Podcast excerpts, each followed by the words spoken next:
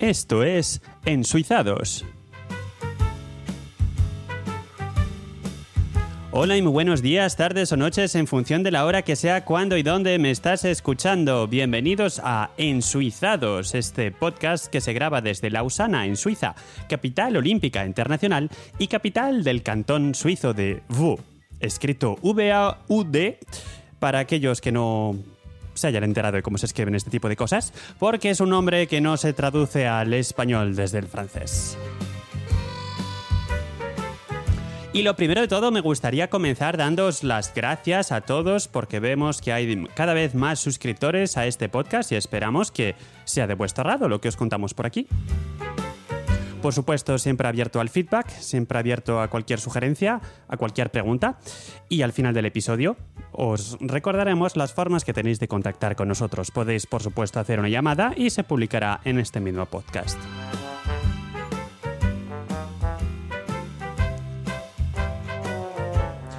Y hoy vamos a hablar de un tema que es el que viene a la cabeza de todo el mundo quizá cuando se habla de Suiza, que es la banca y los pagos, cómo, cómo uno puede gestionar su vida financiera aquí, teniendo en cuenta que quizá cuando uno piensa en Suiza y los bancos piensan en gestores de patrimonio y grandes fortunas, pero no solamente es banca privada lo que existe aquí. Recordad que la banca privada es esa para precisamente la gente que tiene mucho dinero y que no sabe qué hacer con él, así que se le da a un banco para que se lo gestione, para que se lo invierta, etcétera, etcétera. Pero también existen, por supuesto, porque hay mucha gente en Suiza que no trabaja en banca, hay mucha gente en Suiza que no tiene nada que ver con este mundo y que sin embargo pues tiene su pequeño trabajo. Así que empezamos. Bueno, pues como os decía, hay mucha gente en este país que tiene un trabajo, que tiene una tienda, que trabaja de cualquier cosa eh, y bueno, pues necesita recibir su salario y paga sus facturas como cualquier ser humano normal al final. Y bueno, pues para esta gente están los bancos eh, comerciales que, se dedican a las personas físicas normales y corrientes. No es la banca privada, insisto. Y en este sentido hay un poco de adelanto y de retraso eh, en, Suiza. ¿Cómo, ¿Cómo explicaros? Bueno, para empezar, no hay el concepto que tenemos en España de banco exclusivamente online. Aquí no existe. El mayor avance que se ha conseguido es que se pueda uno abrir una cuenta en una, en una entidad financiera de las, de las tradicionales, como pueda ser el Santander o el BBVA en España. Y bueno, pues lo único que se puede es que si ahora eres suizo y vives aquí, las dos cosas tienen que ser ciertas, pues entonces en vez de tener que ir a la oficina a abrir tu cuenta, lo que puedes hacer es abrírtelo online, haciéndote una foto, haciendo una foto a tu a tu documento de identidad y ya está. Los que no somos suizos, pues tenemos que continuar pasando por la entidad. Y otra particularidad muy interesante, y es un poco la que nos vamos a centrar en este episodio, es que hay una diferencia enorme entre lo que es, eh, bueno, ahora, ya no hay tanto, pero históricamente había dos grandes grupos de bancos, que eran eh, los bancos, hasta aquí no os descubro nada, nada impresionante, y por otro lado estaban los correos, es decir, que correos eh, ofrecía un servicio, mm, digamos, financiero o lo que llaman aquí de tráfico de pagos, ¿no? Zahlungsverkehr o tráfico de paiement en, francés. ¿Por qué? Bueno, pues básicamente mm, esto viene de que a, principios del, del, siglo XX, 1900 y muy poco, no sé, dos, tres, una cosa así, eh, todas las transacciones, todos los pagos se hacían en efectivo en este país y bueno, digamos que la economía estaba bien, funcionando bien y no se conseguía eh, acuñar suficiente moneda como para eh, subvenir a todas las necesidades de toda esta gente que quería hacer pagos, ¿no? Era imposible al final dar a la economía todo el efectivo necesario. Entonces, uno de los consejeros federales de, la época, eh, que como ya os explicaré en otro episodio, es, digamos, como uno de los ministros o miembros del gobierno, eh, este señor, que también era banquero, se llamaba Karl Köslin, si lo pronuncio bien, pues este señor inició una moción para instaurar un, servicio de pagos que funcionara en, todo el territorio suizo. Y así fue como el 1 de enero de 1906 nace el servicio de cheques y de eh, giros postales que era un servicio que era intrínseco a correos, ¿no? No, era un banco. Y entonces, bueno, pues eh, esto ha ido evolucionando, ha ido evolucionando y tenemos ahora mucho pozo histórico de este, de este funcionamiento inicial. En 2013, lo que se vino a llamar muchos años después eh, post-finance o post-finance, eh, es decir, el brazo bancario de, de correos, pues en 2013 se convirtió en una sociedad anónima y se le concede una licencia bancaria. Así que desde 2013 a hoy, PostFinance o PostFinance o PostFinance o no sé cómo pronunciarlo según el idioma en el cual uno hable, eh, es un banco como al mismo nivel que cualquiera de los otros, pero mantiene un monopolio en todo lo que es eh, pagos, dado este pozo histórico que tenía. En el 2015 incluso se, le calificó como un banco de esto que se llama ahora sistémico, ¿no? Es decir, que en fin, hay que tener cuidado con lo que le, con lo que le pase a PostFinance. Pero si no, además de PostFinance, hay otros bancos que son el VS, seguro que lo habéis oído, el Credit Suisse, también lo habéis oído, que en este país no son bancos de ricos, también, pero son bancos que, que en el cual uno se puede abrir una cuenta corriente y sacarse una tarjeta y pagar sus cosas en la tienda, pagar sus facturas y recibir su salario. Y luego hay otros bancos más pequeños, el Raiffeisen y otros más regionales que no voy a entrar, no voy a entrar en ello. Y una particularidad muy curiosa es una especie de bancos públicos privados, según el cantón no es exactamente la misma cosa, aunque en general son públicos y son los bancos cantonales. Sabéis que en Suiza hay 26 cantones em, y ahora no tenemos derecho a llamarlos semicantones, en realidad son 20 cantones y 6 que se llamaban semicantones. Ahora mismo, bueno, pues por temas de discriminación y demás, se les llaman solamente cantones. Y bueno, esto era hasta 1999. Ya os explicaré la separación geográfica y un poco la organización de este país en otro podcast, que si os lo cuento todo ahora, no tiene, no tiene, no, no me deja material para más adelante. Y bien, bueno, pues estos 26 cantones, cada uno tenía su propio banco cantonal. Hoy en día quedan solamente 24 bancos cantonales, eh, los más grandes siendo el, el de Zurich, el, el, eh, pronuncio muy mal el alemán, Cantonal Bank, o sea, el Banco Cantonal de Zurich, y la BCV, o Banque Cantonale Vaudoise, donc, eh, el, el, banco del cantón de Vaud, que es donde vivimos aquí, ¿eh? desde donde se graba este podcast. Así que son los dos bancos cantonales más grandes. Obviamente, VS, Credit Suisse y PostFinance son más grandes que estos bancos cantonales. Y luego hay dos pequeños cantones, en el, de los cuales eh, ya os hablaré cuando, cuando os describa un poco la geografía y la organización eh, de este país. Pero bueno, os los menciono porque tiene su interés, ¿no? Porque he dicho que hay 24 bancos cantonales, pero 26 cantones. Entonces, los dos cantones que me faltan es el cantón de, vamos a ver cómo se dice esto en español. Según la Wikipedia se dice el Appenzell Rodas Exteriores, eh, Appenzell Außerhoden en alemán. Eh, que es un banco cantonal que al final se vendió en, los, los, años 90, me parece, a lo que se llamaba antes Unión de Banca Suiza, VS, pero todavía no era la VS que conocemos hoy. Y luego en los años 90, la VS, cuando ya se formó en, tanque como tal, pues lo vendió a lo integró, perdón, quiero decir, lo integró en su, en su, en su negocio.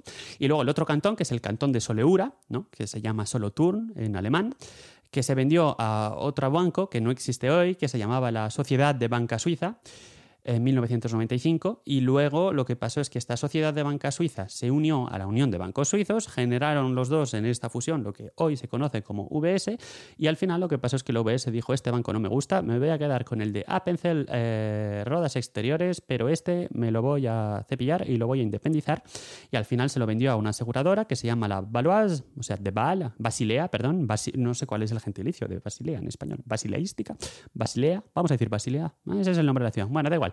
Hoy se llama Valois Bank Soba. Ah, ya está. Y bueno, pues Finance, como os he dicho, es, eh, el, correos. Y ahora, os cuento por qué.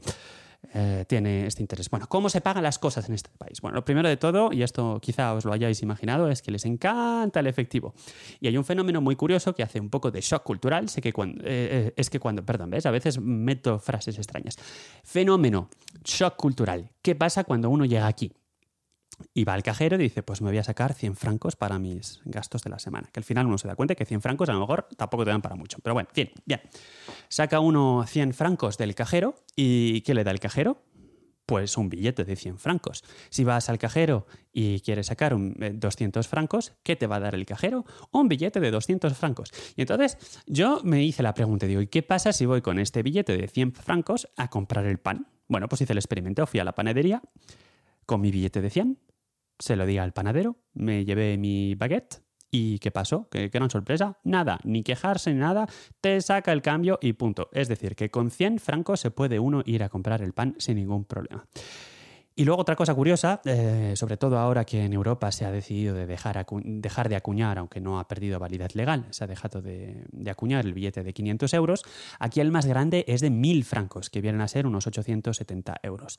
Por cierto que con respecto al efectivo, aunque ya os contaré en otro episodio esta cosa, se están renovando los billetes y entonces yo tengo muchas ganas de que salga el de 200 euros porque sale la regla de la mano derecha para el producto vectorial eh, en el billete de 200 en alusión a la ciencia y demás Bien, ya os contaremos esto en otra ocasión. Si no, eh, el otro método, la verdad, muy común es el pago con tarjeta, aunque es muy curioso porque se hace sobre todo, hay muy pocas tarjetas Visa y Mastercard aquí, se hace sobre todo el pago con tarjeta maestro porque es mucho más barata. Es una tarjeta de débito, lo que pasa es que esta tarjeta maestro, por ejemplo, si la intentas usar en un avión o la intentas usar en otros países, pues a veces no, no funciona muy allá. Además está denominada en francos suizos y cuando intentas, por ejemplo, comprar euros, eh, te sale por un pico la broma. Y luego, en paralelo, y por eso os decía que hay una especie de particularidad a post-finance o post-finance, es eh, lo que se llama la post-finance card, es decir, la tarjeta de post-finance, que no es una maestro, es un sistema de pagos puramente del banco postal y básicamente todas las tiendas lo aceptan, es decir, tiene un monopolio enorme. Todas las tiendas te aceptan o la maestro o la tarjeta del banco postal. Por supuesto, para aceptar los pagos la tarjeta del banco postal tienes que tener una cuenta en el banco postal, con lo cual pues os imagináis que ya que tienes la cuenta con el banco postal, pues ¿por qué no tenerlas todas con ellos y salen y salen ganando? Puedes tener una Visa, puedes tener una Mastercard, pero en general ningún banco que yo sepa te la da gratuitamente se pagan y según el banco se paga mucho o se paga poco. Una vez más, Post Finance es el más barato en el que la tarjeta Visa te sale más barata. Y a veces es imprescindible tener la tarjeta Visa para, por ejemplo, o Mastercard, por ejemplo, para hacer compras online, por ejemplo, para hacer compras en el extranjero, en otras monedas. Luego cosas del estilo hacerse una transferencia de uno a otro para pagarse cosas, no, nos gusta mucho el, efectivo, si, te debo 18 francos te doy 20 y ya está, y ya me invitarás tú a otra cosa. Y luego hay otro sistema que ha salido hace unos meses, antes se llamaba PayMeet, ahora se llama Twint, y básicamente es pago de cuenta a cuenta, pero con número de móvil e, y de forma instantánea. Aunque en realidad eh, lo que hay es por la noche un procesado que se hace, es decir, yo te mando ahora 10 francos a ti, a tu número de móvil, en el cual te has registrado en, en el servicio de Twint y entonces te va a llegar la notificación de que has recibido 10 francos inmediatamente. Pero en realidad lo que sucede es que por la noche esos 10 francos en realidad van a salir de mi cuenta por la noche y van a llegar a tu cuenta por la noche. Así que es inmediato con respecto a la comunicación, pero realmente si necesitas sacar ese dinero del cajero hoy, mejor te tienes que esperar a mañana. Y ya lo más divertido de todo con respecto a los pagos son las facturas, los boletines de ¿cómo llamarlos? Boletines de pago, ¿no? Boletines de pago es un formato, es, es, una, es una hoja mm, así como anaranjada, estandarizada, que tiene una serie de campos, pero sobre todo tiene el número de cuenta postal, una vez más, ¿veis? El número de cuenta postal al que se le tiene que pagar, aparece impreso el nombre de, la persona a la que le tienes que pagar, por ejemplo, servicios Internet Pepito para tu conexión de fibra en casa, y luego aparece un número de referencia de unos 10 dígitos, o quizás sean más de 10, ahora mismo no lo tengo en la cabeza, pero en fin, una ristra de números enorme. Entonces, bueno, pues esto en realidad viene de la época en la cual justamente Correos gestionaba los pagos y con estos números de referencia al final se conseguía saber que habías pagado. Es decir, que tú cuando recibes una factura, porque lo de la domiciliación bancaria no se hace mucho, aunque es posible, tú recibes una factura y has gastado 30 francos de móvil este mes. Entonces recibes una factura donde pone un número, entonces tú haces el pago, cuando haces el pago pones este número de referencia y cuando ellos lo reciben, reciben el número y en su sistema interno pueden saber, ah, pues este número de referencia corresponde a este señor del podcast para el mes de tal y entonces ya lo ha pagado. Particularidad, pues, como estaba diciendo, esta hoja, uno puede ir con esta hoja a correos y pagarlo en cash, en efectivo. O sea, yo puedo sacar mis 30 francos, ponerlos encima del mostrador, poner la factura y la factura queda pagada. Aunque en general la gente hoy en día paga en el e-banking, en la, en la banca online, en el acceso a Internet de los bancos, pues uno puede hacer este tipo de pagos. Lo que pasa es que es un poco rollo porque hay que poner toda la ristra de números en la referencia. Entonces, lo que suelen hacer las aplicaciones móviles de los bancos es que te dejan hacerle una foto con reconocimiento de caracteres a la hoja y entonces, en ese caso, ya se, se te rellenan los campos inmediatamente. Como habéis podido escuchar al principio, eh, es una cuenta postal. Es decir, que estos pagos los trata Postfinance también, eh, los trata Postfinance con su monopolio total. Otros bancos, por ejemplo el VS, pero todos en realidad también te permiten a alguien emitir boletines de estos, pero en realidad lo que pasa es que el dinero se, se paga a la cuenta que tiene abierta en PostFinance el banco, lo paga ahí y luego ya el banco, cuando recibe todo con el número de referencia, sabe de qué cliente es y se lo pone en su cuenta. Es decir, que todo pasa por correos. Por eso, si uno tiene una cuenta directamente abierta con ellos, eh, pagar facturas se puede hacer de forma más rápida, el dinero llega inmediatamente, mientras que si lo haces a través de otros bancos, pues a lo mejor puede tardar uno y dos días. Entonces, intentando Intentando mejorar este sistema, que es un poco arcaico, está ahora la posibilidad del débito directo, que es lo, que conocemos como domiciliación en España, es decir, te van a venir a cargar en la cuenta del banco eh, lo que quieres pagar. Lo único es que tienes que autorizar eh, uno por uno, es decir, tienes que rellenar un papel que se lo tienes que mandar a la empresa, la empresa rellena datos y luego esta empresa se lo va a mandar a tu banco para que tu banco lo autorice. Así que es un proceso un poco tedioso. Y si no, el, el, último sistema que se han inventado, que no funciona mal, es lo que llama la factura electrónica, es decir, que tú te inscribes en cada servicio a través de tu banca online. Y en ese momento vas a recibir las facturas en PDF directamente en la web del banco y con un clic las puedes pagar. Eh, por detrás funciona como si estuvieras pagando el boletín de pago con su número de referencia, pero no tienes que poner nada y simplemente con un clic pues lo tienes todo. Y por supuesto, esto viene, el débito directo no les gusta mucho porque en general les gusta tener el control, ¿no? Es decir, si por ejemplo la persona se ha equivocado, bueno, la empresa se ha equivocado en la cantidad, pues entonces lo que uno puede hacer es eh, hacer una reclamación y no, pagar, y no pagar la factura y ya está.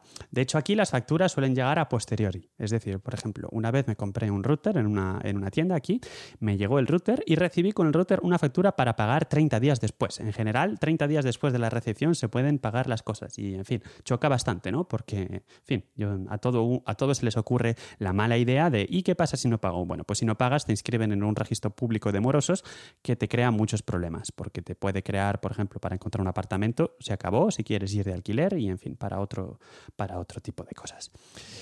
Y ya está, esto es todo lo que os quería contar por hoy, un poco cómo se pagan aquí las cosas, cuáles son, cuáles son los, eh, los usos y costumbres y en general, eh, una cosa que no os había dicho, pero creo que parece evidente, es que no hay banca gratis, ningún banco te da sus servicios gratuitamente, ya os he dicho que las tarjetas Visa y Mastercard son de pago, y luego, en general, eh, tener la cuenta en general cuesta dinero. Lo que pasa es que suele haber algo del tipo, si tienes más de tanto en cuenta durante el mes, entonces este mes te lo damos gratis. Y en general la tarjeta maestro o la tarjeta post finance suele venir incluida. Pero si tienes cuatro duros, pues te van a ir cobrando cada mes. Y, en fin, pero al final es algo, es un servicio más que hay que pagar porque sin banco pues uno no puede cobrar el sueldo, porque el sueldo sí que lo ingresan en cuenta.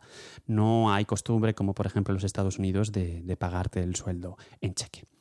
Bien, y hasta aquí nada más. Eh, simplemente recordad eh, que me encantaría recibir comentarios o mensajes de voz a través de los métodos de contacto. Eh, los comentarios del episodio en ensuizados.es, a través de mi cuenta de Telegram, arroba edu barra baja martínez, si no, novedad, novedad, novedad, Twitter, arroba ensuizados, me puedes mencionar o me puedes enviar un mensaje privado porque los tengo abiertos y también en mi estación de Anchor y podcast de hermano Ensuizados Express. De todas formas, no os preocupéis, todos los detalles con respecto a estas formas de contacto los podéis encontrar en ensuizados.es barra contacto. Y recordad que se os quede bien grabado que el verdadero queso de Gruyère no tiene agujeros.